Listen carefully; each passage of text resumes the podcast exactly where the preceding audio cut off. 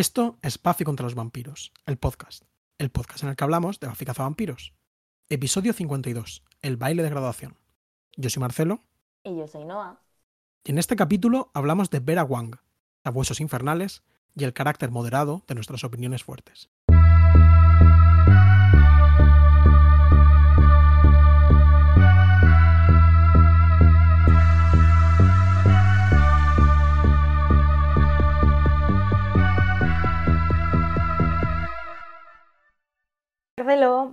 Hola, Noah. Mm, no me he acordado de pensar una gimmick para comenzar. ¿Se te ocurre a ti alguna así al vuelo? Eh, sí, claro. ¿Quieres contar algo de, de tu graduación? Eh, ¿Recuerdas tu graduación del instituto?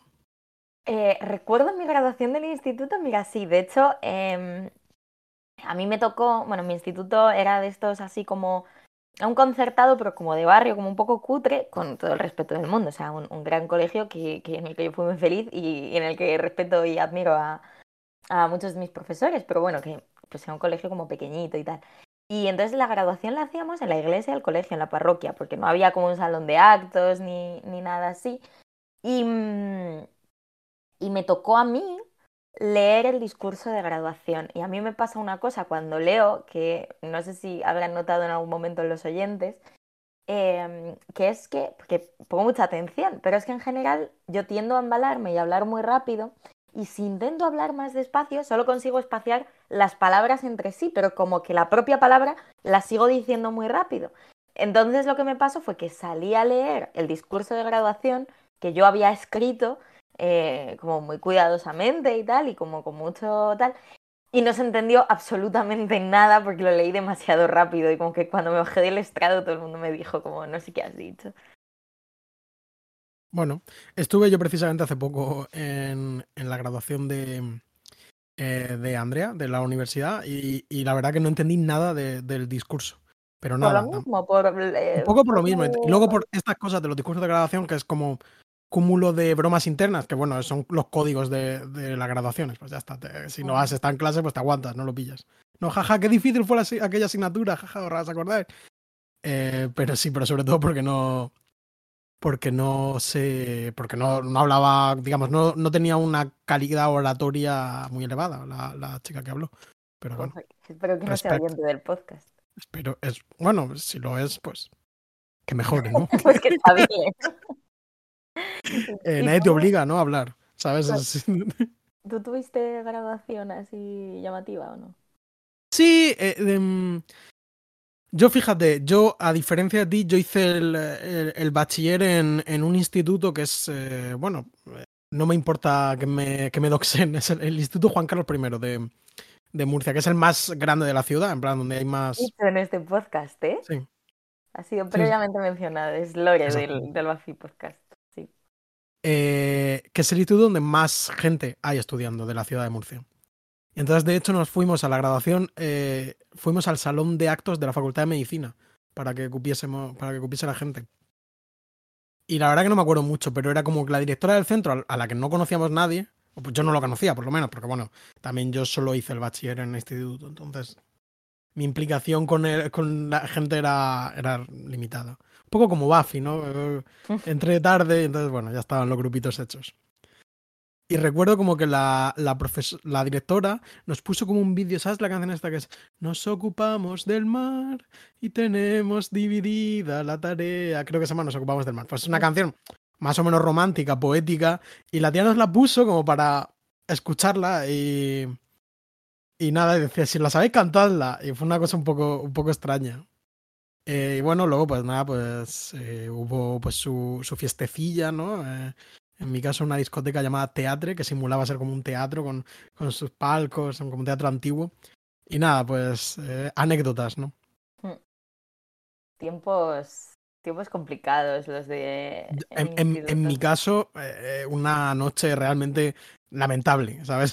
en muchos sentidos. Aunque pues iba no sé. guapillo.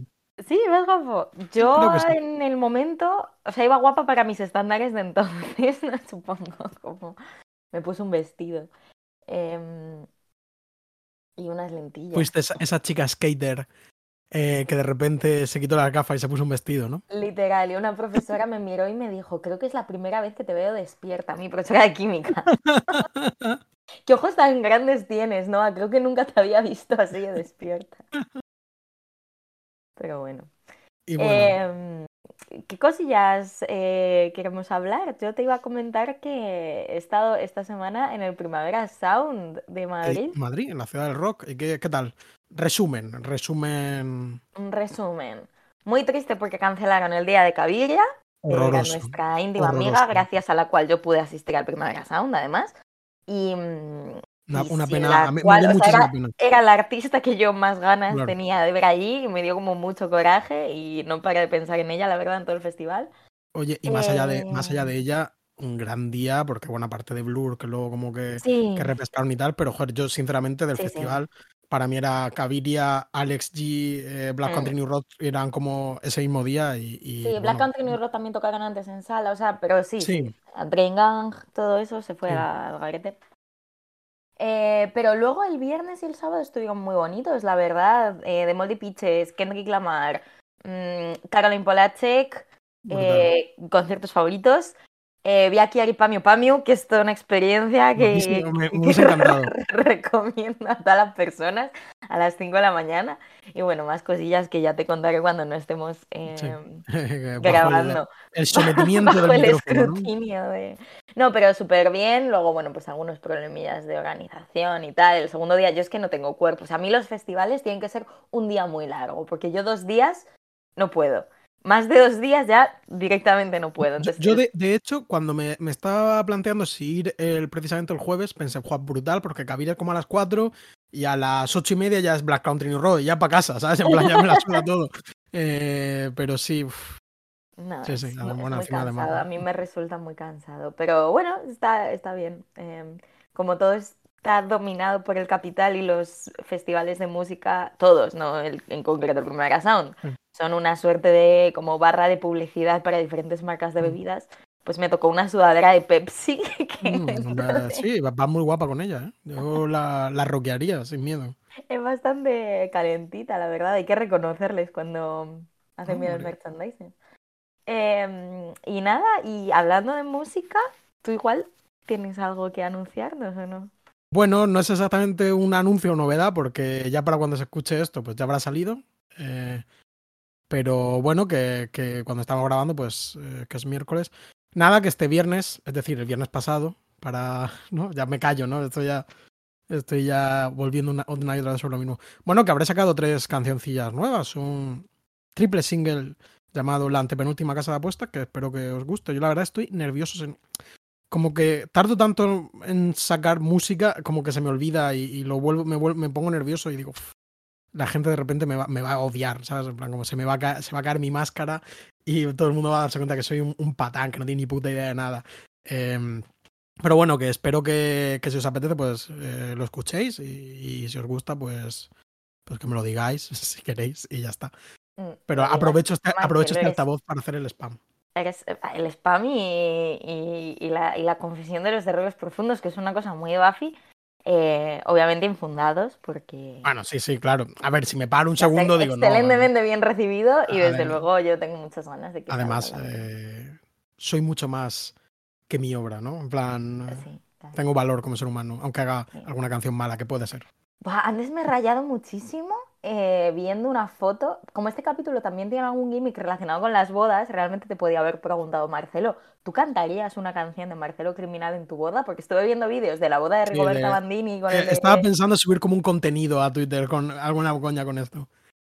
A mí me ha dado mucho lache, pero lo puse por mi grupo de los amigos como para ser mala y todo el mundo estaba en plan de si es Cookie, que le cante una canción de Rigoberta Bandini y yo es como, no sé, te estás casando con una persona, ¿no? Que de repente te cante una puta canción diciendo que su forever crush. A mí personalmente me echaría mucho para atrás.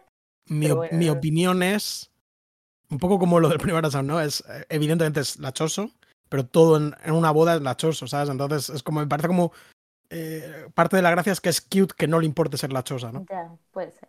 Yo En mi boda plan, quiero... que, o sea, a, mí, a mí me enterneció, me, me, me dio Yo si algún día me caso, yo esto Sí, lo, sí lo he caso. pensado mucho Em, no como en el, en el hecho de casarme en tanto que decisión que tomas para toda una vida como románticamente, sino en el acontecimiento fiesta de boda, ¿no? Que es algo que a mí sí que La me boda, parece sí, chulo. se llama La- la boda. las bodas me parecen algo que están, que están guay.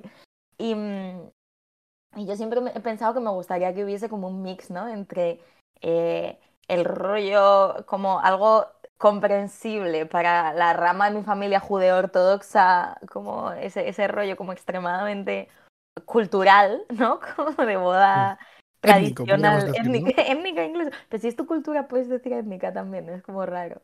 No sé. Bueno, Me no callo. sé. Pero como eso mezclado con el rollo de mis amigos, ¿sabes? Como con que Eva y tú os cantéis unos temillas Claro, de claro. repente, como algo así. Un- unos draineos, Pero, ¿no? De repente. sí. ¿Y cuál sería como el gimmick? Eh, tuitear, poner uno, como una pantalla con unos con unos tweets eh, míos, En vez de hacer Slayer como Kimi, ¿no? En vez de Una recopilación de fotos, una recopilación de tweets, ¿no? No, no, no, no, la verdad. Habrá que ver, las bodas del futuro. Las bodas y las proms son, tienen elementos en común, ¿no? Son como Claro, dos tipos sí. de celebración bastante. Como co- que se proyectan mucho, tú te proye- o sea, se, se- se proyectan constantemente y luego casi nunca están a la altura de las expectativas, ¿no? Bueno, yo es que he estado en muy pocas bodas. Imagino que para el. En el caso de los novios debe ser bonito, quiero decir, realmente. Creo que. No, pero no lo sé. Supongo que depende de la boda. Cuando la gente lo organiza luego está muy estresada. Yo es que he estado en muchísimas bodas. Yo tengo como 15 primas que se han casado. Claro. Año tras año tras año. De hecho, tengo una boda ahora en un mes. O sea que... Cierto, cierto. Eso también se ha comentado en este podcast. Y bueno, que estás viendo embrujadas, me, me parece ver. Estoy viendo embrujadas. La empecé el otro día con Edgar, rollo por la coña, en plan de, oye, ¿y ¿cómo estará embrujadas? En plan, ¿sabes? ¿Cómo sobrevive o no sobrevive? Medio mal, supongo, ¿no? Pues, ah, o sea, no lo sé. Yo creo que estuvo peor. O sea, mm, yo ya había vuelto a ver embrujadas. Claro, yo ya había vuelto a ver embrujadas como después de que embrujadas fuese guay, pero creo que demasiado cerca del momento embrujadas como para que todavía estuviese muy pasada.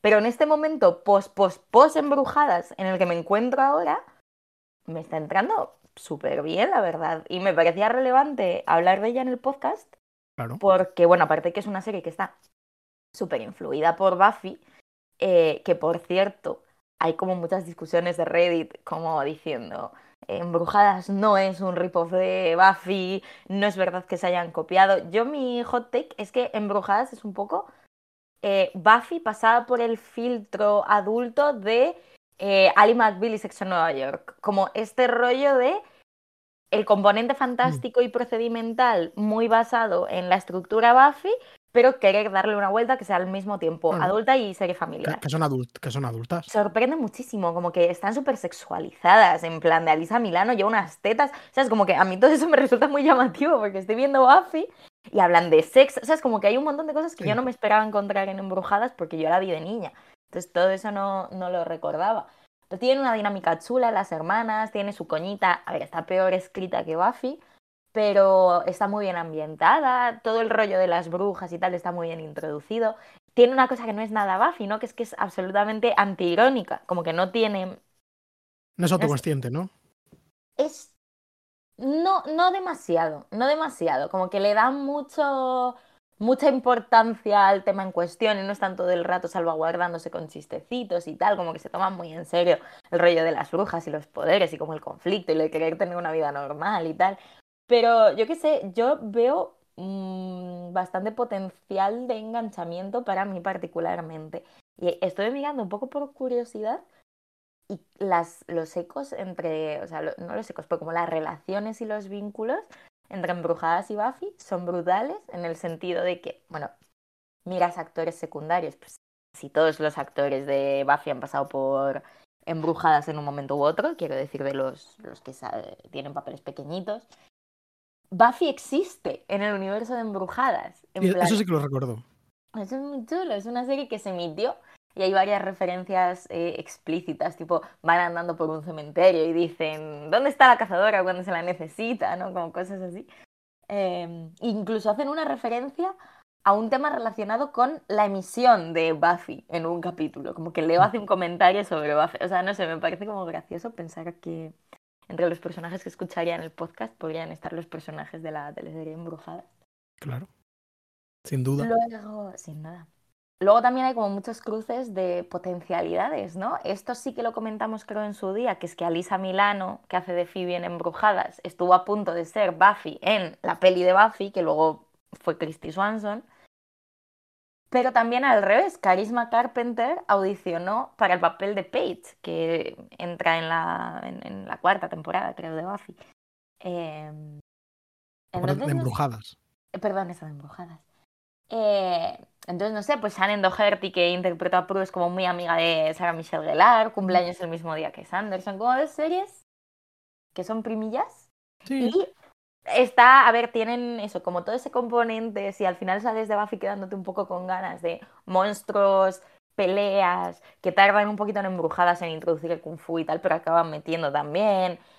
No sé, como que está, yo creo que son muy primas en ese sentido y que el tema bruja da mucho juego. También es muy de su época. Yo es que estaba muy obsesionada con embrujadas cuando era pequeña. Yo creo que, que, igual hay cierta rivalidad, pero al menos en España el fandom es muy, muy compartido. Incluso te metes como en webs antiguas y es como eh, embrujadas ¿sabes? Una cosa así como sí. Sí, sí, sí, es que era total. Yo era, por ejemplo, de pequeña, yo era más de embrujadas porque me parecía más accesible, precisamente porque yo creo que no está tan intelectualizada. Sí. Entonces es como mucha más, mucho más familiar y, y, como mucho más, no sé, más accesible, yo creo, para ese mindset, como no tan puesto en. Yo, es que cuando terminé Buffy, la primera vez que la vi, en mm. plan, como en serio y tal, eh, pensé, bueno, voy a volver a ver estas series. Eh, y tal. Y, me acuerdo que me bajé eh, Sena, que vi como la primera temporada así, y sí que me pareció, por lo menos en aquel momento, que estaba como que no estaba ni de lejos a la altura. Entonces ya como que me, me igual con pasé del tema. Pero el otro día precisamente estaba escuchando un podcast de Zona Negativa sobre Superman y comentaban Lois y Clark, la serie de, televisión de, acción real, que me, y lo comentaban, decían, oye, que está bien, en verdad, ¿sabes? Como que, que se mantiene. Y me dio un poco de curiosidad. Yo, yo, sé que la, no me acuerdo de nada, pero sé que la veía. Justo estuve hablando de ella hace poco, pero yo no la vi. Era con la Terry Hatcher esta, ¿no? ¿Cómo se llama? No, no, no, no tengo ni idea. desesperadas. No tengo ni idea. No sé. Bueno, pues si la ves, nos cuentas. A mí la verdad es que hay algo, o sea, me resulta tan agradable. O sea, yo creo que la tengo tan engranada en, en la cabeza que es como esa casa de las embrujadas. O sea, los planos de fuera me segregan serotonina. Me conozco mm. todas las habitaciones, como todos los recovecos. Es como volver a una cosa hiperfamiliar, pero ya no solo en un sentido, o sea, supongo que tiene que ver con la nostalgia, pero como también me parece que está muy bien construido ese espacio, ¿no? No sé, es chulo. Y luego sería ambientada en San Francisco. Eh, gran ciudad. no sé, está, está chulo, la verdad. Eh, yo siempre quise ser una bruja. Una hermana, ¿no? Y una hermana, porque no he tenido el gusto de ser hermana nunca. Sí, me refería a una hermana, pero claro, sí. Eh, eres hija única. ¿Mm? Tienes ese, bueno, esa cruz o ese, no sé esa cosa. Eh, bueno, yo por seguir eh, un tema que se abrió la, el programa anterior, vi una película de Richard Linklater, el director americano estadounidense, posiblemente fan de, de Jack Kerouac, que es Apolo 10 y medio. ¿Tú la, has visto esta? No, no la he visto. Pues es de animación, ¿no? De animación, de estas rotoscópicas que hace Linklater de vez en cuando. Em, diría que es aquí ya por lo menos es visible, porque a mí gustando un poco Waking Life y tal, son horrorosas, ¿no? En plan, es una... No sé dónde le sale ese empeño por hacer animación así, porque es, eh, feísimo. Pero, pero sí, es Apolo 10 y medio, es una peli de animación que es como un monólogo, en plan, es 90% eh, voz en off y hay una historia de ciencia, no sé si de ciencia ficción, pero de temática espacial graciosa, interesante y para mí, no voy a decirlo ni siquiera nada porque me sorprendió muchísimo y me hizo mucha gracia, pero es en un 90% la voz en off que es Jack Black contando cómo es ser un niño en Houston en 1969 y que tu padre trabaje pues en las oficinas de correo de la NASA y ver la tele y qué series se ven en la tele y a qué juegan los niños y qué parque de atracciones hay y cómo imaginan que será el futuro y es eso, es muy muy muy muy nostálgica, pero creo que bien conseguido como para que no sea como... En plan, no es como las típicas películas actuales, que hay como una gran ola de directores contados de su infancia.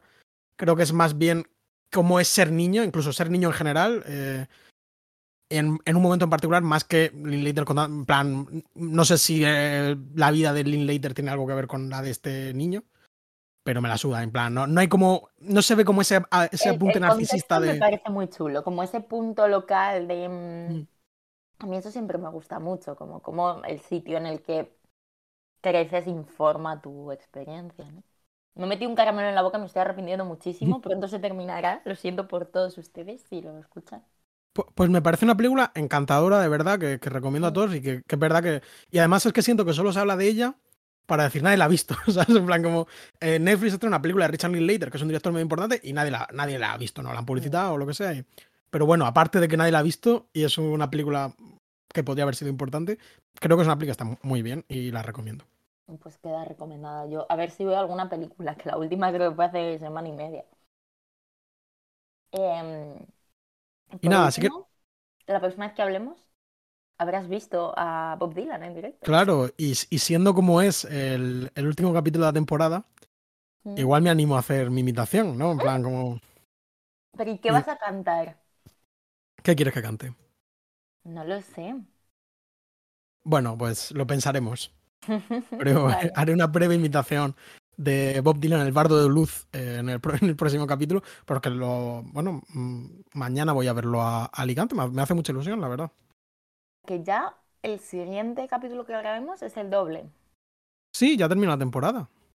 Nos espera una maratoncilla de ver y de grabar. Qué fuerte. Pues Pero nada. bueno, sí, fuerte, fuerte. It's Ford. Tercera Bueno. temporada, ¿eh? Bueno, ya está. Venga. Sí, sí. Y bueno, tendremos. Ayer estaba pensando, tendremos que hacer como, como hicimos en la anterior, el repaso final, ¿no? A, a toda la cuarta temporada para hypear a, a quien no la haya visto, ¿no? A ver, a ver qué tal sale eso. Porque hay algún capítulo un poco infame en la cuarta temporada. Pero bueno, creo que lo Yo soy reivindicaremos, defensora. lo reivindicaremos sin, sin duda. Te comento este capítulo que se llama The Prom. En España, en España se llama el baile de fin de curso. Y en Latinoamérica se llama el baile de graduación, ¿no? Pequeños matices. ¿Tú cómo, cómo lo llamarías? Yo creo que el baile de graduación está bien. El baile de O graduación. graduación. No lo sé. El baile de graduación, yo creo que es más. Vale. El baile de fin de curso es mala. Mm, Sí, a mí no me gusta. Em, bueno, y el capítulo está escrito Martin- por Martin Oxon, famosísima guionista que, bueno, por dar dos apuntes de esta última temporada, hizo el capítulo del deseo, el capítulo en el que aparece, por cierto, Anya por primera vez y vemos este mundo paralelo, y Consecuencias, que es el capítulo en el que descubrimos que a Faith aparentemente se la pela haber matado a, a un tío. Y está dirigido por David Solomon, que, que será un director bastante importante en la serie y que fue eh, productor ejecutivo, coproductor durante toda la serie, pero que hasta este momento solo había dirigido eh, What's My Line parte 1, aquel capítulo en el que eh, se introduce a Kendra y a esta hermandad de los tres eh, monstruos eh, malévolos, que por cierto también está escrito por Martin es el, capítulo en el que debutó Martin Oxon como guionista. Y bueno, se estrenó el 11 de mayo de 1999, cumpleaños de mi madre. Por fin, pues un aplauso a la madre de para- Marcela. Para mi madre, que habría cumplido en aquel momento eh, 36 años. Ni más ni menos. Pues si quieres te leo la sinopsis de este capítulo. Muy bien. Eh, esta vez la he traducido yo. Me he tomado algunas licencias, pero yo creo que ha quedado bien. Vamos a ver. Vamos a ver. El diablo viste de graduación. Muy buena. La primavera florece en Sunnydale, convirtiendo la graduación en el único tema de conversación. Y mientras Buffy y Ángel lidian con la imposibilidad de tener un futuro juntos, ella toma la determinación de detener al villano que pretende colarse en el baile y arruinarle a sus amigos este momento perfecto de instituto. Mientras un encuentro fortuito entre Sander y Cordelia podría reabrir sus líneas de comunicación, él tiene que cargar con su endemoniada cita de graduación, mientras Cordy solo tiene ojos para el nuevo vigilante, Wesley. Está muy bien resuelto, ¿no? Me parece bien esta, esta sinopsis. Buena traducción, ¿no? Em, a mí también me parece bien, aunque es verdad que me hace particular gracia un elemento que queda fuera de esta porque es irrelevante, o sea, realmente no pasa nada porque quede mal, pero como este episodio en cuanto a malo de la semana o lo que sea, mm, tiene como una pobre excusa para malo de la semana, porque realmente es lo que menos le importa y solo necesitan un pequeño, un pequeño resorte, como que alguien vaya a hacer algo. Pero a mí la solución me parece bastante graciosa. Entonces Disney, Disney Plus, como tiene tan poco espacio, tira directamente por ahí. Va, a muerte, Sí, y dice, quítame el cursor porque no veo, Marcelo. Ahí. Dice, Buffy lucha contra los tres abuesos infernales que atacan el baile de graduación de Sunnydale. Cada una a su manera, me parecen grandes, grandes sinopsis, ¿no? Son perfectas. Sí. Mm. Yo, de hecho, pues recordaba. Bueno, ya entramos a hablar un poco del capítulo. Recordaba, evidentemente, eh, pues el baile final, ¿no? Eh, recordaba, evidentemente, el, la, el discurso de Jonathan dándole las gracias por ser la protectora. Recordaba pues, la ruptura. Recordaba muchas cosas de este capítulo. Recordaba el vestido de Cordelia. Pero esto, en plan, lo de los sabuesos infernales, me, cuando he visto al sabueso ya, en el primer plano que nos vemos, así como en la jaula, he dicho, ah, vale, sí, que le ponía películas, es verdad, sí. Pero. Que me parece una idea graciosísima. Es una idea muy graciosa. Le pongo películas de graduación a, un perro infernal. infernal para que aprenda que hay que matar a los que llevan traje. Y que quiere dónde está la música. Realmente, la música disco, realmente increíble. Sí. ¿Qué te ha parecido el capítulo de Noah? Me ha gustado mucho, me ha gustado mucho. Me ha parecido muy triste Em, creo que ya se empieza un poco a sentar esta dicotomía de la que yo creo que hemos hablado alguna vez, de que Martin Noxon escribe como los capítulos profundos y, y como intensos de, desarrollo de personajes y como de, de, lidiar con algo psicológico importante, mientras que Jane Espenson escribe como los capítulos de coña mejor escritos de todos y como que las dos se dividen un poco como esta entidad de Buffy, ¿no? es, em, eh, Martin Noxon los profundos, Dean Spencer los divertidos y Josh Whedon el primero, y el último de cada, temporada. Así es. Eh, pero bueno, que me ha parecido un capítulo muy, muy, muy bonito, con unas tareas un poco complicadas, pero que a la vez no se siente forzado de ninguna manera. O sea, creo que es un capítulo que lidia muy naturalmente con lo que tiene encima, que se sale de su camino para no sé, para darnos momentos pues, pues intensos y merecidos. Yo creo como ese, ese momento a mí, mm. lo de, lo de Jonathan dándole el premio a Buffy de la protectora, me emocionó muchísimo. O sea, se me pusieron los pelos de punta. yo, literalmente he llorado, en plan. Sí, sí, es, es muy bonito. Que por cierto, el tema este de Jonathan, claro, como en su día se emitieron cambiados de orden, la gente tampoco pudo entender en el momento de la emisión por qué era tan relevante que fuese Jonathan quien le daba este premio a Buffy. No se vio la profundidad y de hecho quizá muchos ni siquiera recordarían especialmente a Jonathan, porque hasta este último capítulo lo hemos visto varias veces, pero no es. Claro. Pero muy de una forma completamente secundaria, no tenía quizá ni nombre. Claro. Y, nada, me da mucha pena que se vaya Ángel, me gusta mucho cómo está estructurado todo. O sea, no me da pena que se vaya en tanto de que lo voy a echar de menos, sino que mm. creo que está muy conseguido. Sí, que te dé pena. sí, sí, o sea, he llorado también. O sea, yo me, paré el capítulo en un momento dado. Yo he puesto las notas, soy evangelista, en plan, ¿sabes? Esto no mm. puede estar pasando. Me recuerda un poco a lo que pasó con en Doctor Who en la segunda temporada, cuando se va mm, David Piper, ¿no? me acuerdo ahora mismo del nombre de, del personaje, pero bueno, la companion esta... Sí, Rose. ¿no? Eh, Rose, sí. Que es como un personaje que a mí, bueno, pues, tampoco me interesaba especialmente, no entraba pero ese capítulo hace que, la pero claro, que nadie te haya importado más en toda tu vida. Se me partió el corazón 38 veces. Y entonces aquí consiguen un poco esto, que bueno, para mi relación, mi vínculo con Ángel, pese a que no sea uno de mis personajes favoritos tampoco, es muy superior al que tengo con Rose. Eh, y, y, mi vínculo con Buffy, pues también es superior al que tengo con el Doctor. Eh, bueno, pues es muy duro, es muy duro de, ver y, joder, y, se siente eso, no sé, a ver, claramente todo esto son, pues, son gente en una sala decidiendo qué va a pasar, ¿no? En la siguiente temporada, que tenemos que hacer un spin-off o no sé qué, no sé cuánto, ¿sabes? todas las decisiones que se toman son forzadas, ¿sabes? No, no les sale solo de la mano a escribir esto, ¿no? Sino que... Pero se siente eso, pues muy dentro del personaje. Igual que se siente dentro del personaje, para mí, uno de los grandes hallazgos de, este capítulo es que es un, hasta cierto momento, pues un capítulo muy trágico en el que se sufre mucho. Vemos a Buffy pasarlo fatal. Yo lo estoy pasando fatal. Tú lo estás pasando fatal, imagino. Y todo el mundo que lo ve con un pequeño corazón lo pasa fatal viendo porque no puedes ver a, a llorar. Y de repente toman la decisión de que a Buffy le dé un brote maníaco. Y, y entonces y que y se obsesione con que sus amigos por lo menos van a disfrutar de- del baile de graduación.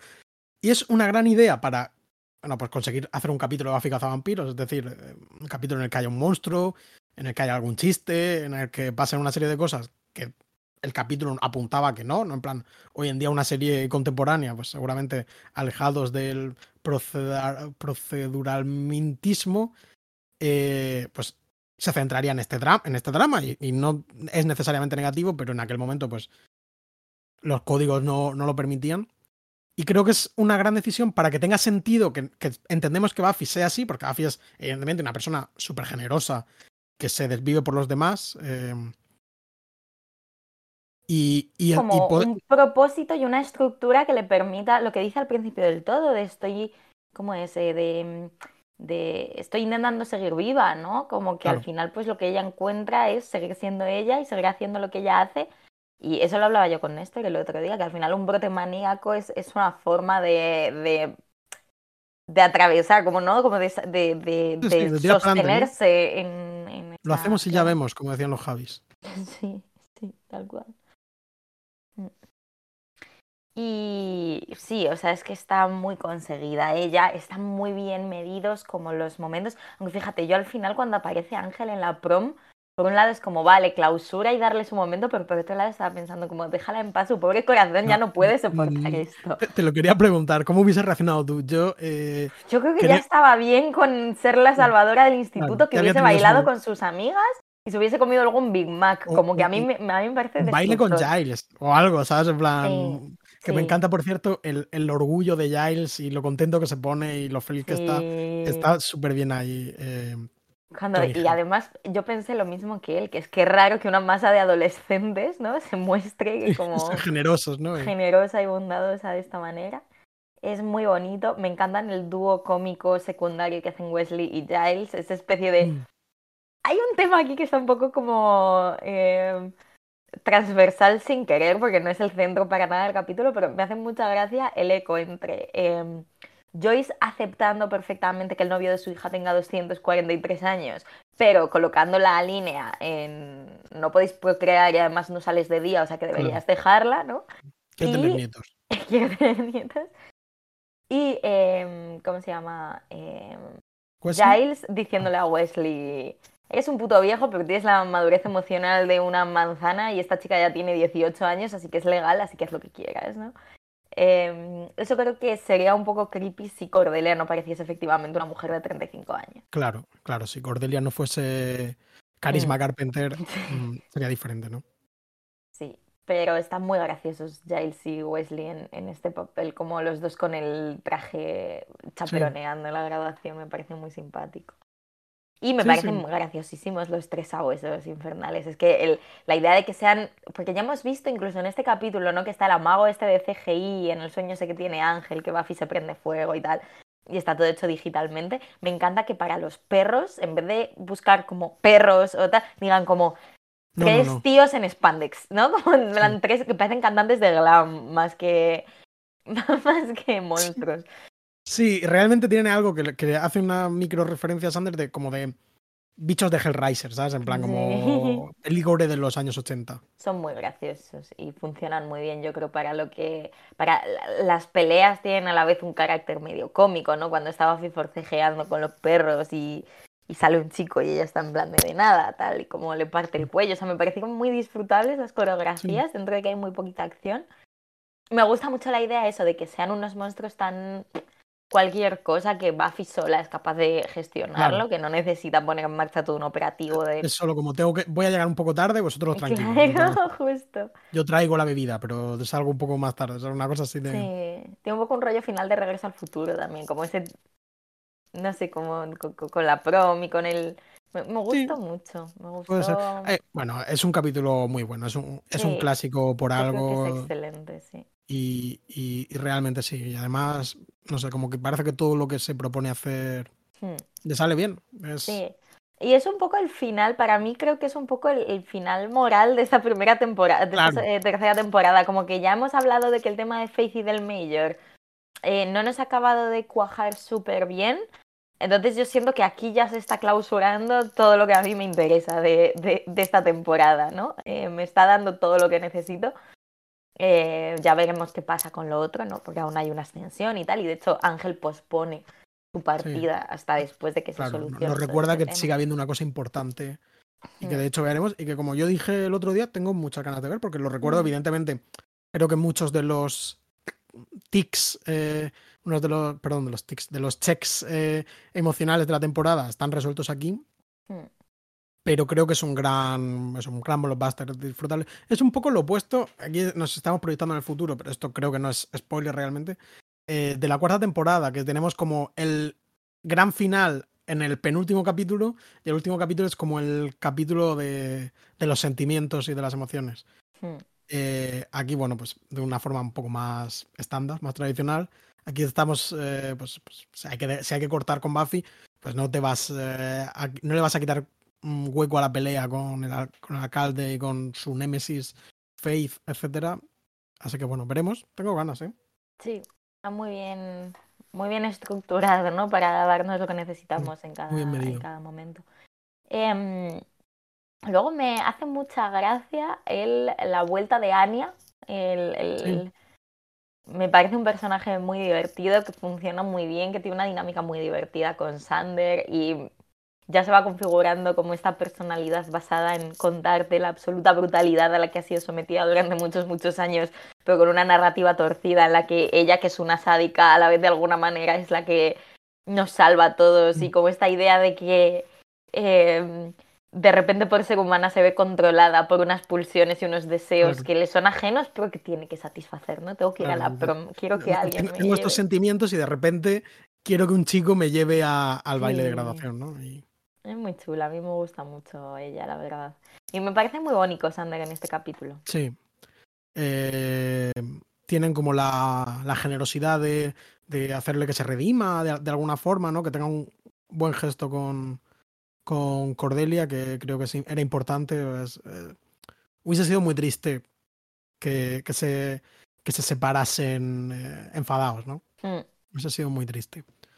Porque, bueno, son chiquillos. ¿Qué van a hacer? Qué bueno.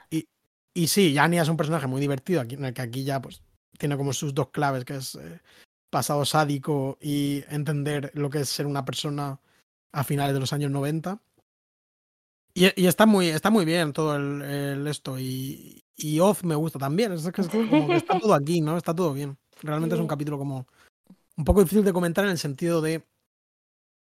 No hay mucha punta que sacar, ¿sabes? Está como Mm. todo eh, muy Todo ilustrado. donde tiene que estar y a la vez eso como... Es un capítulo discreto en cierto sentido. O sea, creo que no hace grandes alardes de dirección, creo que no se pone, pues eso, como...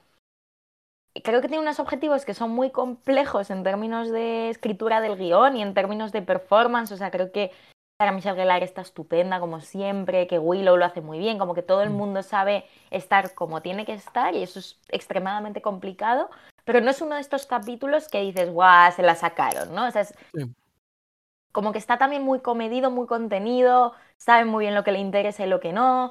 Y, y yo creo que al final este tipo de capítulos acaban siendo los que más me gustan, los que son muy buenos y muy emocionantes, pero desde cierta, no sé, desde cierta humildad incluso, ¿no? En sus aspiraciones, como que, no sé, me, me cae muy bien por alguna razón y, y, y me parece muy humano, además me parece que tiene como muchos puntos que reflejan de forma muy atinada, pues, pues esos sentimientos que son muy humanos, ¿no? Y que son de todos y que es un poco el- la, la función también de una serie adolescente o como de una serie de personajes, que es al final que, que, que puedas identificar, que puedas em, conectar, es como, sí, sí, es, es muy bonito, yo creo que es un poco como esto es tele. Eh, no sé, me gusta. me Definitivamente esto es tele. gusta. Bueno, habíamos señalado como cuatro puntos que yo creo que son como más elementales. Si quieres ir repasándolos eh, y vamos expandiendo un poco. En primer lugar, pues la relación Buffy y Ángel, ¿no? Al principio del capítulo, bueno, vemos que Ángel, ya desde la conversación con el alcalde en el final del capítulo anterior, estaba como un poco rayado.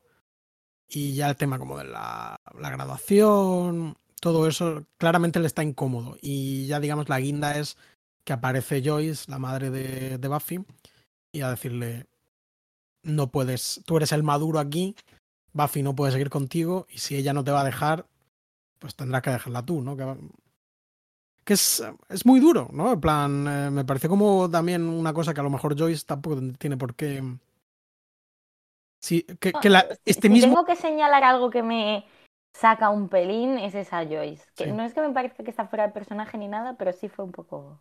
Sí, pero es 100% la cosa como que si la serie lo apuntase de otro ángulo, sería como una, una monstru- un monstruo, ¿no? Esta, Sí. esta Joyce. Y a mí se me hizo un poco raro, pero bueno, Mm. Sí, a mí también. Están al principio que luego te olvidas, pero. pero también se puede entender, ¿no? Al fin y al cabo, Mm. es realmente es una cosa un poco. Bueno, Sí. Yo fíjate que es un rol que me pegaba más que a lo mejor tuviese Giles, pero Sí. me gusta mucho que esto lo deja libre para compadecerse de Buffy, como sentir compasión por ella. Mm. Cuando es muy bonita esa escena en la que de repente eh, Giles sabe que Ángel ha dejado a Buffy y entonces entiende de repente por qué ella está tan mal y no necesita más explicación y es todo como muy bonito. le ofrece un heladito. Mm, qué lindo. Sí, este tema de las rupturas y los helados es como muy americano, ¿no? Eso es un clásico, Mm. clásico americano. Pero bueno. Mm. Yo es que nunca he tomado. Una vez me compré una tarrina, pero en mi casa nunca ha habido como costumbre de comer helado en ese plan.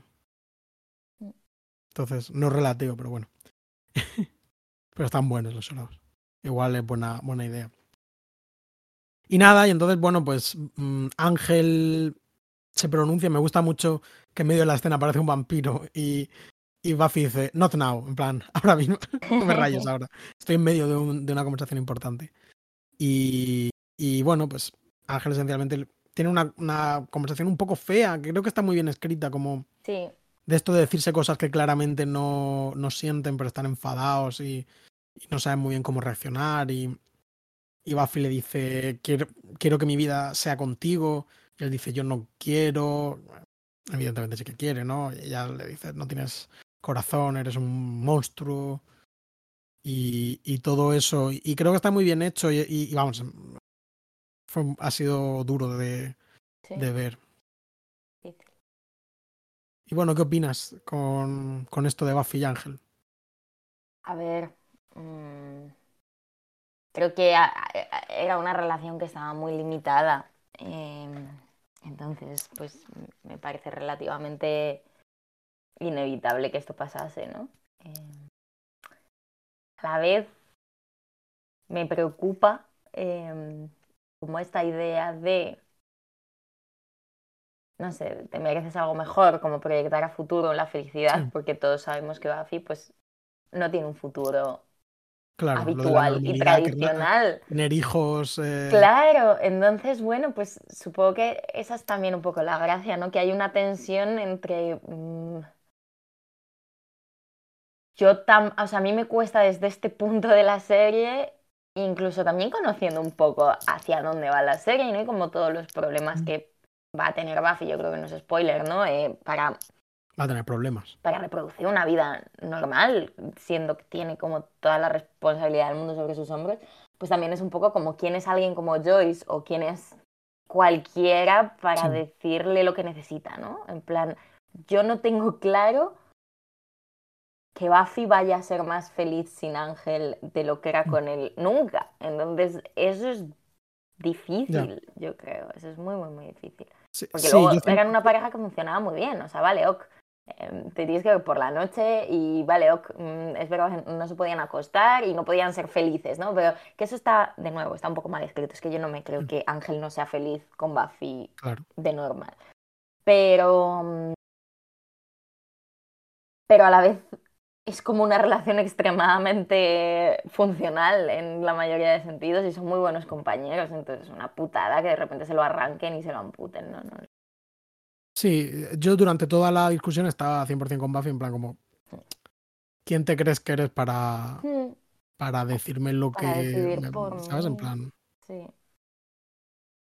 si la relación funciona es porque efectivamente Buffy es muy madura para su edad.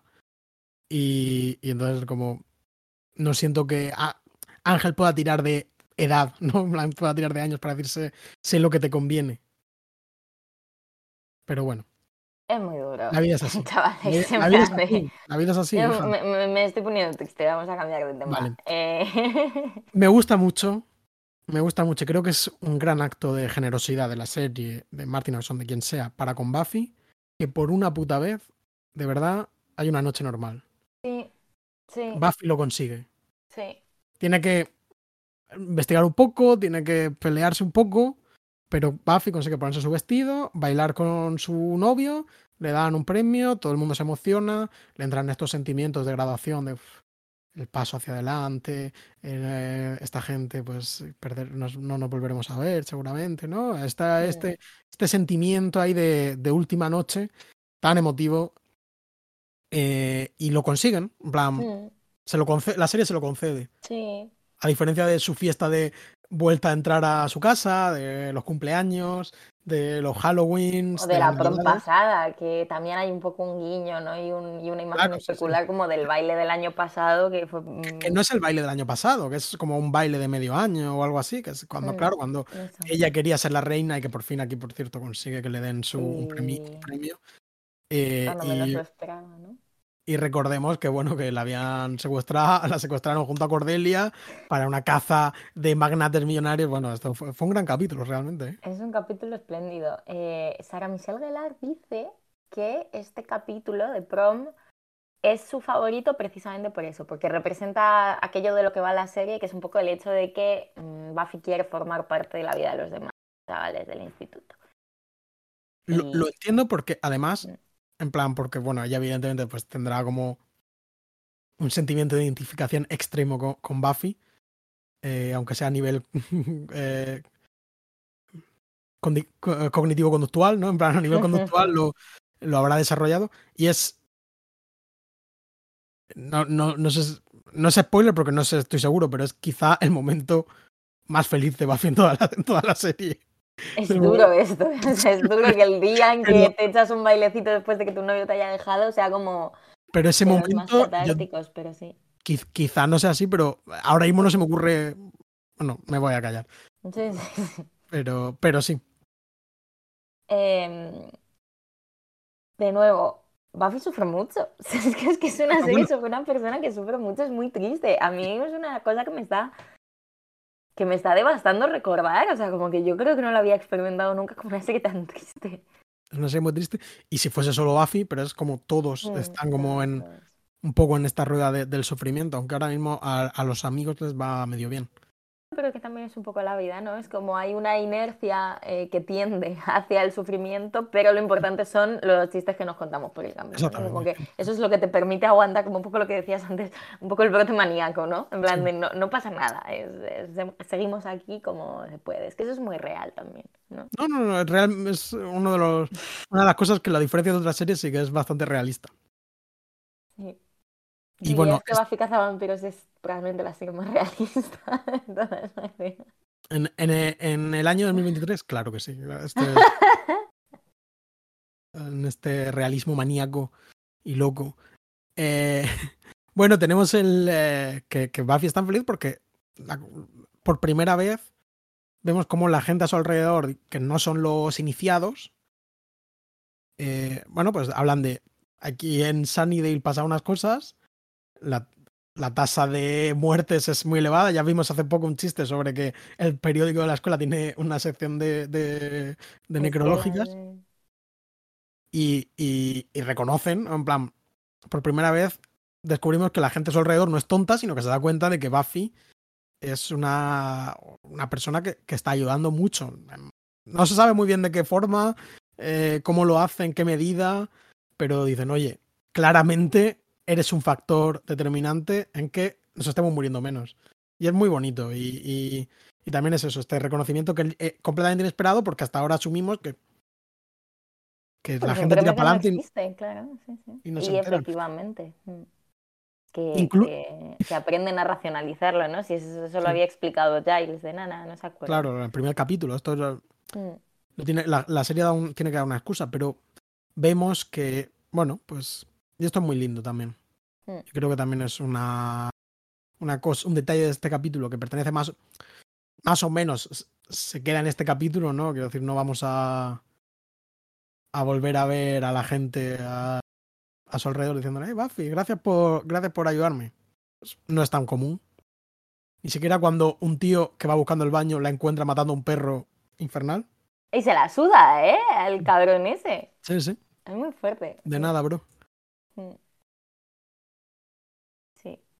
Y bueno, por último tenías aquí señalados otros affairs románticos. Sí, bueno, creo que debemos mencionar, ya hemos hablado un poquito de el tema Wesley y Cordelia. Cordelia está completamente enamorada de, de. Wesley por alguna razón, supongo por una proyección acerca de los hombres británicos, y bueno, porque el hombre es bien parecido. Mm. Y, y bueno, pues hay algo ahí, ¿no? Pues Mm. vemos Oz y Willow, pues como siempre.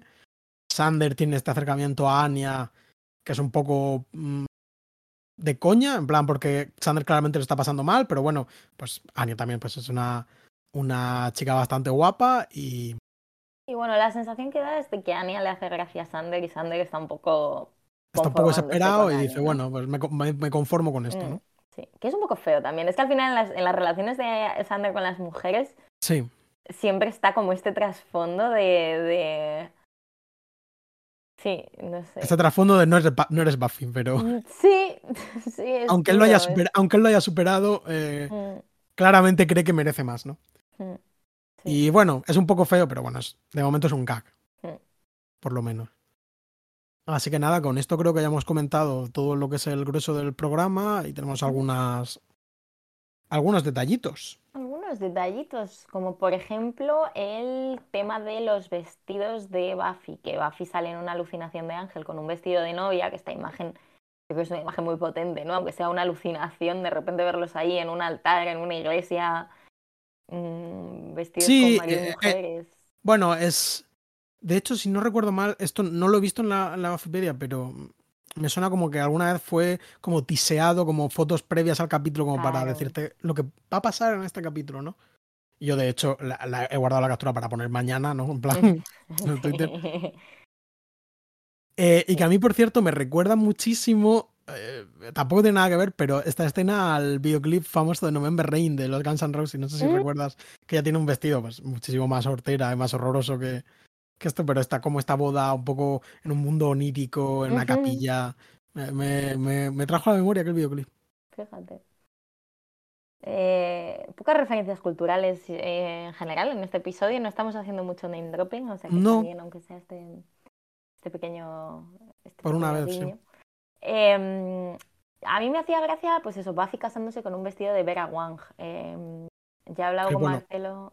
Di, di, di, di tú. No, no, que quiero decir eso, que, que- que la diseñadora del vestido es Vera Wang, yo no la conocía, pero tú creo que sí que has... Sí, es una mitiquísima diseñadora de que, que particularmente famosa por sus, por sus vestidos de novia, pues así recientemente, yo no sé, ¿tú no viste las fotos de la boda de Ariana Grande, por ejemplo? Iba mm, muy no guapa, así con un vestido así como palabra de mortal. Bueno, pues Ariana Grande se casó hace poco con un vestido de Vera Wang, ¿Con pero los más míticos con un random, en plan, un- Ah, uno vale. que creo que es como empresario, el típico hijo de empresario Mm, millonario, empresario medio Alicante, sí. guapo o algo así, sí, random. Em, pero eran muy míticos. eh, el vestido con el que se casó Mariah Carey en una de sus cinco bodas, no recuerdo ahora mismo en cuál, pero que era así como, como medio, creo recordar como medio asimétrico, tal. El de Gwen Stefani cuando se casó con Blake Shelton, Sí. eh, que era también muy mítico. Eh, Vera Wang diseñó también el vestido que lleva Kate Hudson en Guerra de Novias, película que le gusta mucho a mi compañero de piso Mario. buena. Em, Bueno, yo la tendría que volver a ver, la verdad. Luego hay dos Kardashians, en plan Kim Kardashian en, en una también de sus múltiples bodas se casó con un, con un Vera Wang. O sea, es, es como muy, muy notoria por sus vestidos de novia, aunque yo la razón por la que la conozco más, eh, bueno, aparte de ese, como ese breve periodo en mi vida en el que me dediqué de forma intrusiva completamente al periodismo de moda, ¿no? Y entonces, Hombre, intrusión. Ahí no hay Mm. intrusión. no, Soy El una que, llega, el- que llega antes ya está. Pero. Es como- pero- como- Bueno, no sé si es como, pero es la, la- esta gente que habla de intrusismo en el mundo del podcast. Sí, Pues, ya que como es como quien estudió podcastismo bro, eh, profesional. búscate, un búscate un trabajo de verdad, en paz. Sí. Em, sí, pues, pues que iba a decir yo. Ah, no, sí que otra de las razones por la que Vera Wang está muy en el imaginario popular pop relacionado con las series, ¿no? Algo que es más. Y para mí tiene que ver con un capítulo de The West Wing que se llama The Black Vera Wang, el, el, Vera Wang negro. Que, que es un capítulo de eso, de- del ala oeste de la Casa Blanca, en el que una de las personajes, eh, CJ, que es como la mítica, la tía de The West Wing, básicamente, eh, le sale como... Le ponen un guardaespaldas básicamente porque alguien la está observando y la manera en la que saben que alguien la está observando es que eh, el stalker que la está amenazando la ve mientras se prueba un vestido de Vera Wang negro en un centro comercial y entonces le manda un correo, creo recordar que con el asunto como el Vera Wang negro. Entonces como te he visto porque te he visto probarte este Vera Wang negro. Y, mm, y eso, como que el Vera Wang negro para mí es como toda una Claro. institución eh, de- del universo West Wing eh, en ese sentido. ¿no? Sé, sin más. Y, y he visto también, que, que creo que no lo has dicho, que una de, la, un- una de las chicas de sexo en Nueva York en la serie también se casa con un vestido de Vera Wang. Mm. Ah, claro. Y, y parece ser que en la película también, que, que la protagonista, eh, Carrie Bradshaw, hace como una especie de sesión de fotos con varios vestidos de novia, pues también, en plan, bueno, pues Mm. una diseñadora célebre. Que también es una tía en plan estilosísima, que tiene 73 años, parece que tiene 50. O sea, He, he visto, he, vis- bastante. he visto fotos y la verdad que, que me ha dejado un poco impresionado. Es, es bastante badass, la verdad. Mola mucho, mola mucho su rollo. Podría tener como, podría ser como integrante de un grupo como Drainer que tocan el primer sound a las 4 de la mañana. Sí, podría, sí, tiene. Tiene lo que Caroline Polache que también tiene. lo escenario que- Adidas, ¿no? Bafa, es, es, una, es una gran tipa, ¿no? No lo sé. Ojalá sea. Bueno, eh, yo so- sospecho un poco de los magnates de la moda, pero bueno. Bueno, me refiero a gran tipa en términos de vibes. Ya lo, Sí, gran- gran lo que haga cada uno en su casa. Que pero- tenemos una serie sobre un podcast. Tenemos un podcast sobre Joss Whedon, Marcelo. Personaje con sus luces y sus sombras. Sí. Eh, bueno, hablamos también de. tenemos- Debemos hablar también de las películas que le pone. Que le pone. Este Tucker. ah, Este. No sé por qué le he llamado Tucker. Ah, James. No, James Tucker más Die no es una película. O John Tucker. Bueno, da igual, no sé.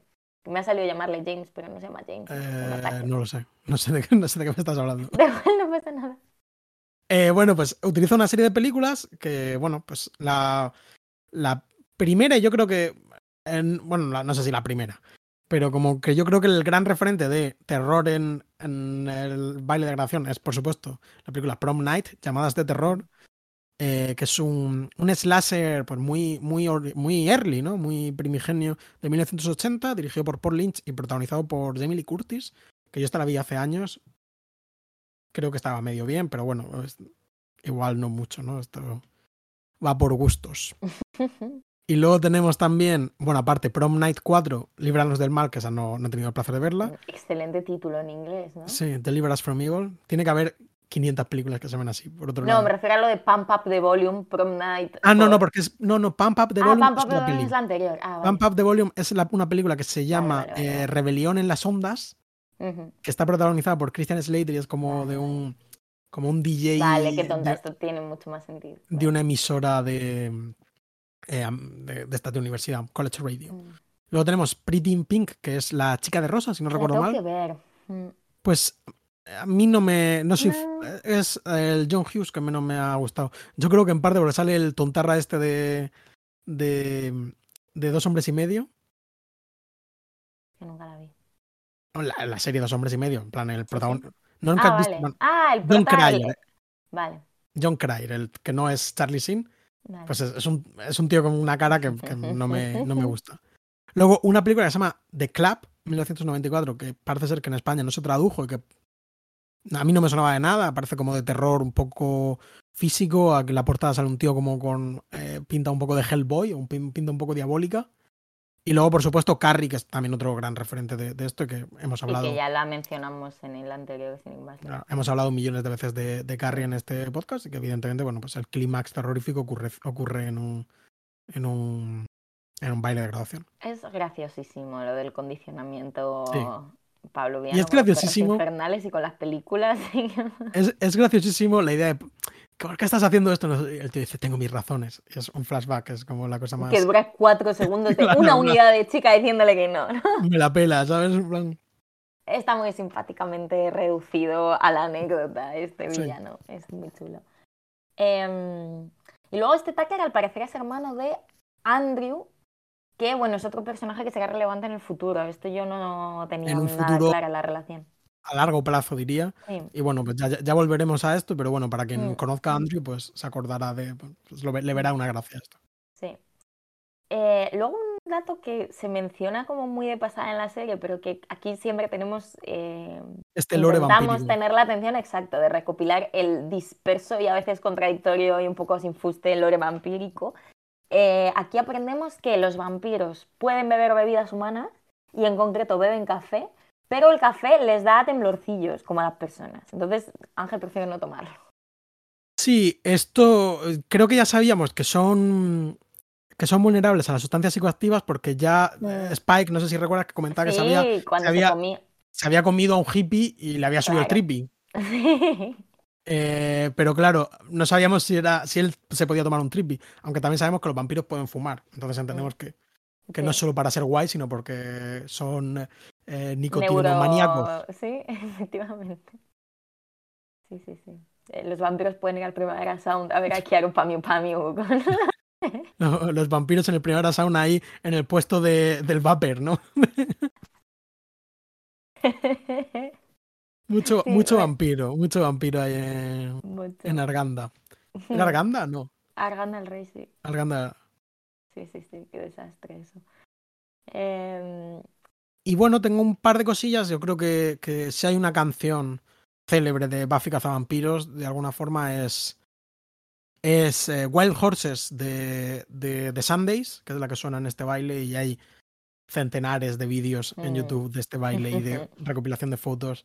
Porque, claro, em, recordemos que, que pese a que Buffy Cazavampiros nunca ha sido una serie supermasiva, que es una cosa normal, ¿no? Con supervivencia a nivel popular, pero tampoco es que fuese una cosa que la gente estuviese viendo eh, de forma loca. En internet, eh, yo qué sé, pues hasta Perdidos era como seguramente la serie reina. Y entonces hay millon- millones de vídeos con esta canción, montajes, estas fotos de la boda, pues los evangelistas eh, lo utilizan a muerte. Y nada, pues The Sundays, que es el nombre del grupo, es una, una banda inglesa de Bristol que formaron eh, Harriet Wheeler, que es la cantante, y David Go- Gaborin, mientras iban a la universidad. Entonces, bueno, pues ficharon por Rough Trade Records, eh, importantísima discográfica como del mundo del rock alternativo independiente, y sacaron un primer disco en 1990 que se llamaba Reading, Writing and Arithmetic, un segundo disco en el 92 que se llama Blind, eh, que es como su gran éxito quizá. No, perdón, no, me, he confundido. Pero en, en Blind, en, en la edición americana, aparece ya esta canción Wild Horses, que por otro lado, pues es cara B de un single y no, no está recopilada de otra forma, salvo en esta edición americana. Y por último, eh, sacaron un. Sacaron una canción llamada Static eh, and Silent, un disco llamado Static and Silent en el 97, con el que cerraron. En este, este single incluye la. Un. Ja, estoy de tonto. Este disco incluye un single que se llama Summertime, que fue su gran éxito, que fue el top 15 de singles en el Reino Unido y el disco llegó al top 10, que está muy bien. Sin embargo, después de esto, el grupo cesó. Y esto es una cosa rara, porque muchas veces es como las parejas rompen y entonces rompe el grupo. Por aquí, el grupo rompió y entonces procedieron a casarse. la cantante y pues el qué guitarrista. Yo entiendo que ya serían pareja desde el principio, ¿no? No lo sé, pero. Pero bueno. Eh, se ha rumoreado que puedan volver o no. Parece ser que estoy viendo que en el agosto de, en el 18 de agosto de 2020 alguien dijo que, que esta pareja nunca había parado de hacer música. 18 Pero- de agosto, cumpleaños de mi prima Claudia, una de las primeras que se casó. Dos cumpleaños en este capítulo. Dos cumpleaños. Entonces, nada, esta es la banda de Sundays y Wild Horses, que esto yo no lo sabía, aunque supongo que debe ser sabido. Es una versión de la banda británica de los Rolling Stones, vamos, eh, muy, muy Eh. famosa. Claro, y, y es una canción que originalmente la publicaron los Flying Burrito Brothers, este grupo eh, norteamericano, porque habían escuchado como la demo y tal en el 70, y luego aparece ya en el 71 en el muy famoso disco de los Rolling Stones, Sticky Fingers, y ha aparecido en su versión de los Rolling Stones eh, en la lista de las 500 mejores canciones de la historia de la revista Rolling Stone, no relacionados entre ellos. Eh, apareció en el 2004 en el puesto 334 y en el 2021 subió al puesto 193, cosa muy rara Mm. realmente para una canción como del canon rockista, porque en el la actualización del 2021 s- entraron pues de golpe pues canciones de rap, eh, disco, soul, digamos, muchísima más música en el amplio marco de lo que se ha dado en llamar música negra y música pop mainstream. Y entonces es raro que una canción pues, de los Rolling del 71, de puro rock clásico, subiese puestos. Pero bueno, ¿Crees que tampoco tiene entra. explicación? Tipo, yo que sé, como esto de Kid Bush, de que de repente peta por X cosa y... No lo sé, pero parece ser que, bueno, que, que lo que en un primer momento, como vemos, pues una canción pseudo descartada por los Rolling Stones, porque se la pasan a los Flying Burrito Brothers y a hacer lo que queráis, parece que ha ido ganando peso porque, por ejemplo, bueno, aparece con fuerza, según leo, en la peli Adaptation de, de Spike Jones, que no lo recuerdo, y eh, es la canción con la que termina, con la que entra a créditos el documental de concierto que dirigió Martin Scorsese, los Rolling Stones, Shine a Light, pues en una versión instrumental aparece esta, esta canción. Así que. Bueno, muy a menudo los artistas no siempre saben ver eh, como el lustre de, de Claro, sí, sus mejores canciones. Yo siempre, mira, voy a, apro- voy a aprovechar además para hacer como una pequeña una pequeña aclaración sobre un comentario ¿no? que nos han puesto porque, eh, em, bueno, pues eh, parece ser que generó un poquito de conflicto la semana pasada cuando, en algunos oyentes cuando dije que Taylor Swift escribía malas canciones.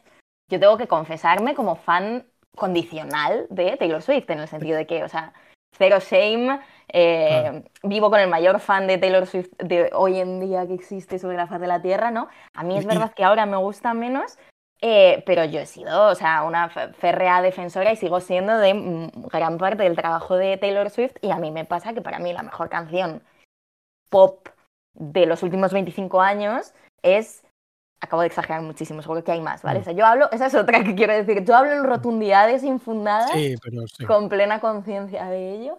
Hay Eh, pero mm, que para mí la mejor canción de Taylor Swift sin duda es eh, New Romantics. Y New Romantics también era como, eh, ni estaba, ¿no? En el, en el álbum eh, dentro como del tracklist normal. O sea que, eh, y para mí no hay, no hay mejor canción que, mejor canción de grabación incluso que New Romantics, imagínate. ¿no? Entras ya en el plano ese también, ¿no? Sí, sí, sí, sí. Eh, Bueno, sí. no sé. ¿Tú crees que alguna de tus canciones que ahora mismo sea como, "Pse", en algún momento puede ser como la reivindicada? Mm, no, no, en plan, no lo sé. No sabría decirte. Pero bueno, hay algunas de mis favoritas que no están entre las más. Entre las que más escucha la gente. Pero bueno, creo que también hay muchos factores para eso, factores publicitarios y tal. Tampoco creo que sea una canción que a la gente no le gusta o, o lo que. Em, pero bueno, que hay millones de historias. En plan, creo que es como Starman de David Bowie, pues era como que tampoco iba a entrar, una cosa de esas que dices. Eh, te iba a decir que me ha hecho mucha, me ha dado como mucha alegría escucharte hablar de música. Hacía muchos capítulos que no había como Sí. tan claramente una canción con un grupo del que contar cosas. Me ha resultado muy agradable. Eh, yo también he hecho un poco como una vista atrás y eh, he rescatado un par de tonterías relacionadas con este capítulo eh, que se pueden encontrar por ahí, ¿no? Eh, una es que este capítulo se incluyó en, igual que había un set de DVDs como de capítulos de Sander, se De editaron, sí, de todos, se editaron los DVDs de Cordelia con cuatro o cinco capítulos nada más y este es uno de los que está dentro de, de los capítulos supuestamente Cordelia céntricos, que me es un poco cogido por los pelos, pero ahí está. No, porque tiene este, que no hemos hablado, pero tiene este como esta revelación sobre Mm. el, el destino de Cordelia y, Sí. y lo que ha pasado con su familia. tiene Sí. como un poco punto emotivo. Eso es una cosa que, que creo que a día de hoy es rarísima, pero que existía mucho también como de recopilaciones de capítulos de los Simpsons. En plan, un-. VHS con cuatro capítulos, pues los Simpsons se van de viaje, ¿sabes? Y era como. Sí. Pero a mí eso me gusta mucho. En el caso además de series como Los Simpson, aquí le veo un poco menos de fuste, aunque sigue siendo una serie episódica, ¿no? Aunque nosotros ya no Sí. estemos acostumbrados a tratarla como tal, al final se basa un poco en eso. Sí, pero, pero hay que pensar que es como el. En un momento en el que era muy difícil, igual, editar la temporada completa, pues tenías como que inventar estas divisiones temáticas. Yo, para mí tiene mucho que ver como con los discos Los de- recopilatorios. Claro, también. sí. Que es como, claro, en el momento en que te pones a poner vinilos, dices, joder, es que me entra que flipas comprar un recopilatorio y dejarme de, de historias, ¿no? Es- quiero escuchar las buenas, ¿no? Claro, justo, justo. Em, sí, de hecho, pues yo qué sé, yo, por ejemplo, con lo de Embrujadas, es como es una serie muy larga, igual me rentaba más ver como los icónicos y saltarme todo el relleno, ¿no? Oye, o con claro, y- Who, o- Ya, ya a día de hoy 100% lo hacen la- en los animes estos tipo Mm, eh, Naruto, One Piece, que Sí, son como eternos, pues la gente se hace como montajes paralelos para ver sí. la chicha y saltarse lo malo. Bueno, yo ya te conté que yo vi el final de Juego de Tronos en, vi- vídeos de YouTube alrededor de cada uno de los personajes. Eran como unos vídeos en los que cada personaje te contaba lo que le había pasado a su... O sea, cada actor te contaba lo que le había pasado a su personaje y metían clips y tal, y vi como los cuatro de los que me interesaban y con eso más o menos me hice la idea. O sea, que es un poco el mismo concepto, ¿no? Que la Slayer Collection Cordelia. Eh, luego también me hace mucha gracia que estos tres sabuesos infernales tienen un, un dibujo en el libro de colorear de Buffy. Cazavampiros. Fíjate, eso me, me sorprende un poco. Es como random, pero es gracioso también. Eso me parece como que sería divertido. No sé si será fruto de una reflexión taimada o si será lo típico de se lo encargan a alguien que se la suda a Buffy, lee un poquito y como que lo de los perros le llama la atención, que también podría ser. Mm, no tengo ni idea. no- no- me, me- me da curiosidad cómo serían, cómo serán las decisiones editoriales de, esta, de estas movidas. Pero vamos. Yo creo que a partir de ahora eso sí que lo va a hacer la IA, en plan lo de los dibujos de colorear, creo que se acabó para, para las personas. Yo Y creo que incluso hace ya cierto tiempo que no hay ni un- casi ni un artista, ¿no? Es como- Luego también No sé. las figuritas de acción que, que te he puesto ahí el link por si las quieres mirar, que son un Ah, poquito las estoy viendo ahora mismo, sí, bastante feas. Sí, que pues bueno, que se hicieron unas figuras de acción. A lo largo de la temporada se han ido haciendo varias, lo que no, no siempre las mencionamos, pero me parece particular el hecho de que Ángel y Buffy, vestidos de graduación, eh, pues están, están editados en forma de, de figu- de figura de acción y en concreto el vestido de graduación de Buffy a mí me hace un poco de gracia, queda bastante, Sí. es bastante icónico. Sí, pero el, el corte, de- el que está fatal es Sander. En pl- en plan, Sander no, eh, Ángel. Ángel, ya. Eh, tiene como un corte muy feo de- del smoking. Que por cierto iba guapísimo, ¿eh? Iba Eh, muy guapo. todos iban muy guapos, realmente. Sí, es, es Y- es muy bonita. Está, me estoy emocionando, me está Mm. dando como un, Están dando sentimientos, ¿no? unos sentimientos, sí. Eh, si quieres te digo quién se ha muerto, Marcelo. Sí, yo creo que vamos eh, chapando esto. Vamos despidiéndonos. Empieza a sonar la Em, música. Muere un vampiro, destacado por Buffy, que comentabas tú antes. En medio de la discusión, efectivamente. Sí, un hombre sin identificar, matado por el sabueso del infierno. También es muy gracioso que Cordelia sea la primera que Sí. detecta el patrón, ¿no? De, La voy a echar mucho de menos, ¿eh? Es que es el mejor personaje de la serie. Yo no tengo miedo de decirlo de forma rotunda. es la mejor. Em, Recibirás comentarios. No, joder, a ver. No, pero sí que me parece importante decir algo porque es verdad que, o sea, que yo soy muy. eh, No, ¿cómo se y, y yo, dice? y yo también. A veces hablamos de forma categórica. Sí, pero- pero, sí, pero tú eres más, tú eres un poco más contenido, yo creo. Yo, yo en general soy muy Sí, porque, superlativa. porque de hecho, de los dos, el, el que es. Si hubiese que decir quién es el hater de Taylor Swift, soy yo. En plan, Sí, pero yo creo que en algún, en algún punto del capítulo hasta decimos que tú a mí me grabaste una cover de Taylor Swift por mi cumpleaños, por mi 22 sí, cumpleaños. sí, yo creo que yo creo que esto está dicho, sí. O sea que bueno. Eh, de La La Land es verdad que somos haters los dos, pero que no Sí, pasa eso nada. sí, que a, pero- la- a lo pero que bueno. vamos aquí es a que, eh, que esto es nuestra opinión y por rotunda que sean las formas y por superlativa que sea la forma de expresarla, eh, pues eso que, que sin juicio y que a todos, Claro, to- todos somos absolutamente falibles, especialmente nosotros que de, partida y, y siempre hablamos ¿no? de- del Claro. el poco Somos- rigor que atraviesa alguna de nuestras declaraciones, en particular las mías. O So- sea que- somos unos matados y bueno, Sí. aparte de que evidentemente eh, cualquiera se puede reír de nosotros, ¿no? Por este proyecto demencial eh, en el que estamos embarcados, ¿no? Por una puta serie de monstruos y vampiros y sentimientos adolescentes. Entonces, como que, que, no, que no nos tomemos muy en serio, que, que, somos igual a veces impetuosos, vigorosos a la hora de expresar opiniones, pero creo que tanto Noah como yo somos en general gente bastante respetuosa y, no tengo ningún problema en decir que muchos de mis mejores amigos son fans de, de La La Land, pero a muerte, en plan que te dicen mi película favorita es La La Land y, y para adelante, y son gente extraordinaria con, con buen gusto además. Realmente disentimos. Disentimos. No, yo es verdad que disiento muy fuertemente de las cosas, como que yo sí milito mucho eh, a la contra. Según qué posiciones, y a veces, pues eso sí, es muy fácil construirse a la contra, como que uno obtiene una gratificación muy inmediata de cuando de repente se te presenta de forma muy nítida, ¿no? Em, una opinión a la contra, pero, pero también puede ser como a favor, ¿no? De esta putísima mierda, es lo mejor que he visto en toda mi vida y así te lo voy a demostrar. Pues yo eso es algo que... De hecho, es un, es un ejercicio que, que, en este podcast se hace también con mucha frecuencia. También, también defendemos absolutas basuras inmundas. Eh, a Fluty, no, pobre Fluty. Em, pero bueno, sí, como disculpas para el pasado, disculpas por el avance, nos podéis volver a corregir, ¿no? Si queréis, oye, os habéis pasado, ¿no? Em, sí, y bueno, y a la vez también un poco, eh, pues, pues eso, reconocerse y como hacerse grande en el derecho de cada uno a sostener una opinión categórica em, em, compatible con el respeto al otro. ¿no? O sea, yo creo que lo que jamás vais a ver en este podcast es los imbéciles de los fans de no sé qué, ¿sabes? Eso jamás creo que lo hemos hecho y eso si lo hubiésemos hecho sí que me parecería pues, pues una falta absoluta de respeto. sobre todo, sobre todo que nadie sienta que nosotros, que somos pues eso, dos personas con escasa autoridad, eh, como que estamos como lo típico que estás y te alguien te dice, vaya puta mierda de película, ¿no? Y, te dices, Joder, pues, y tú te sientes mal, ya, ya. Claro, pues en plan, pero es que nuestra, nuestro criterio no tiene absolutamente ningún valor, entonces también que me parece como importante señalarlo. Bueno, mal, pero para mí tu criterio tiene mucho valor. Bueno, pero porque somos amigos. Este sí. ¿No? Pero es como lo que te podría gritar un tío desde el coche. Eh, bueno, ¿sabes? Pues a mí me pasó una vez eso. Que te gritaron desde un coche. Me acababa de sacar el. Ah, bueno, dos cosas. Voy a contar relacionadas con esto, chicos. Este, ¿Ves? Es nuestro podcast. ¿Os aguantáis, escucháis o lo apagáis si queréis? sí, A ver. Una es. Eso, eh, iba con el coche recién sacado el carne y un gilipollas baja la ventanilla y me grita, te mereces que te quiten el carne. Wow. Y yo llegué a mi casa llorando y le dije a mi madre, me acaban de decir esto y tuvimos esta misma conversación, ¿no? De no, no te pueden echar abajo las opiniones infundadas.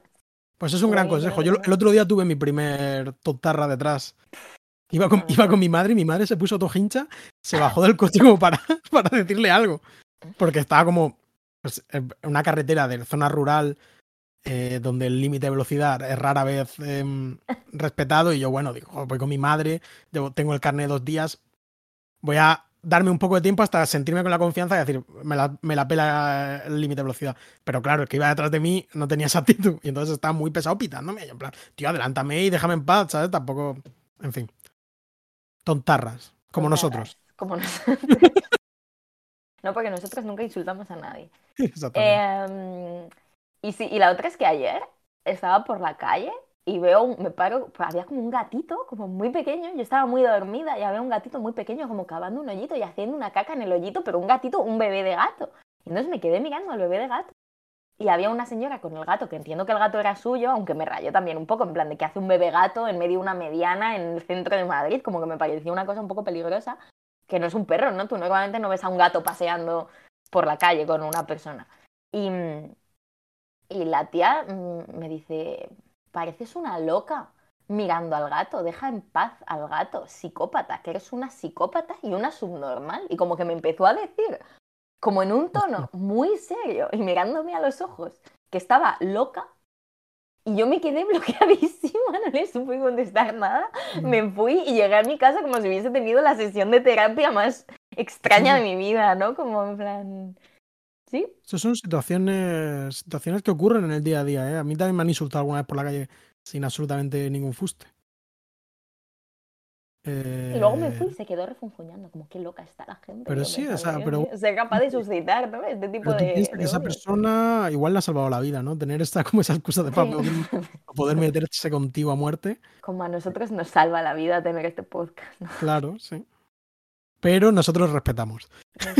Bueno, voy a terminar la Death Count, que antes Marcelo Sí, iba- íbamos cuando el hombre empezado- no identificado, ¿no? Me ha puesto una cara cuando he anunciado que iba a seguir hablando que la teníais que haber visto como de horror. Eh, pensando, eres una loca también. Una psicópata que no se El calla. día, el- el día que, me, que me libere yo de este podcast y hable. Vale, luego, bueno, ya solo nos quedan perros del Sí. infierno, eh, que son exactamente 1, 2, 3 y 4, todos asesinados por Buffy. Uno con una ballesta, otro con un cuchillo, otro partiéndole el cuello y otro que ni siquiera vemos cómo lo mata, solo se menciona. Aquí solemos decir tronchándole el cuello, ¿no? Creo que. Sí. Bueno, pues. Pues nada, yo, yo pensaba que este capítulo iba a ser corto, fíjate. Que no, hijo, pero está muy bien. Pero que sí, hombre, que, que yo lo. ¿No? Es, es una obsesión mía absurda. Sí. Tengo que corregirme. Y bueno, pues el siguiente capítulo es ya día de graduación parte 1 y día de graduación parte 2. El alcalde quiere ascender, hay una cazadora de vampiros que es malvada y que tiene como un rencor profundo con Buffy. Buffy está triste, pero acompañada como nunca de sus mejores amigos y veremos qué pasa aquí. Temporada 4 hay, así que eso se puede considerar spoiler. Pues nada, Eh, pues nada, pues muchas ganas de verlo, muchas ganas de pasarnos dos horas y media hablando del capítulo la próxima vez, eh, hacer nuestros yo tops. con esos necesito como que hagamos una pausa, un interludio como en el cine clásico, porque siempre acabo reventada. Vale, oye, pues podemos verlo. Eh, Sí. manda- mandadnos vuestros tops, acordaos, si queréis hacer top de la temporada o de la serie o de lo que queráis. Habíamos dicho top, podemos seguir haciendo top 3 capítulos de esta temporada y top 5 episodios de la serie completa, ¿no? Exactamente, si queréis hacerlo, yo de hecho, bueno, igual ahora no, pero mañana o cuando sea pongo un tuit también como llamando a las masas. A ver si, si queréis animar y bueno, pues, eh, pues recordamos la temporada que es también un poco lo que, lo que es lo suyo. Buena temporada, ¿eh? Está bien. Ha estado bien. Sí, bueno, ya mañana te pregunto cuál te ha gustado más de las tres, que yo creo que ya también podemos empezar a rankear temporadas. Sí, eh, mm, bueno, sí. eh, la próxima vez hablamos de todo esto. Claro, ya tendremos, hacemos ranking de temporadas. Me Claro. encanta. Igual deberíamos hacer como las revistas que sacan como la edición temática y luego una edición que son solo rankings. En plan, 40 minutos y luego 10 que sea solo especial listas. Como hacen, eh, tú no sé si sigues algún podcast de estos eh, como que hacen como magazines gigantescos. Entonces a lo mejor el podcast dura 5 horas y entonces te lo, luego en el Spotify te lo separa. Entonces puedes escucharte la versión completa o solo escucharte como el cacho. Pues, eh, claro, eso se hace mucho con los programas de la tele, por ejemplo, cuando los subes eh, a la carta. Claro, o, o lo hacen mucho pues en, en Twitch, ¿no? Pues sacas como clips, Mm. eh, cosas así. Pues, hombre, esto es un perezote que flipas. Si tuviésemos Nosotros un no becario. Claro, nosotros no lo vamos a hacer. Si alguien quiere ser el tercer Buffy contra los vampiros y editarlo por nosotros de forma. eh, Bueno, por un. Te voy a decir, por un 90% de lo que saquemos de este podcast. que hasta el momento es cero. Pero bueno, oye, es una inversión. Sí. Yo le doy el 90% a esa persona. Marcelo, ¿quieres que nos vayamos ya o quieres que sigamos? Porque te veo como de repente muy cómodo aquí. Es que de repente me he puesto a ver los capítulos de la tercera temporada, pero bueno. En fin, eh, un saludo, muchísimas gracias por escucharnos. Ha sido un placer, Noah. eh, siempre es un placer dialogar contigo acerca de esta, de esta serie que nos apasiona y de tantas otras cosas. Un Así beso. es. Un besito, Marcelo.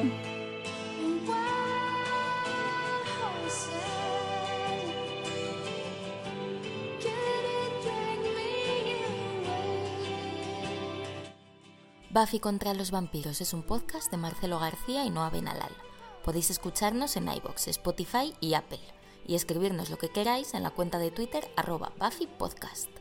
También hemos creado un blog en el que podéis consultar todas las notas de este episodio con imágenes, enlaces y material adicional y que podéis recibir por correo suscribiéndoos a buffypodcast.substack.com. Las imágenes y los logos son obra de Macarena Gil y nuestra sintonía macabra es una versión de Marcelo Criminal.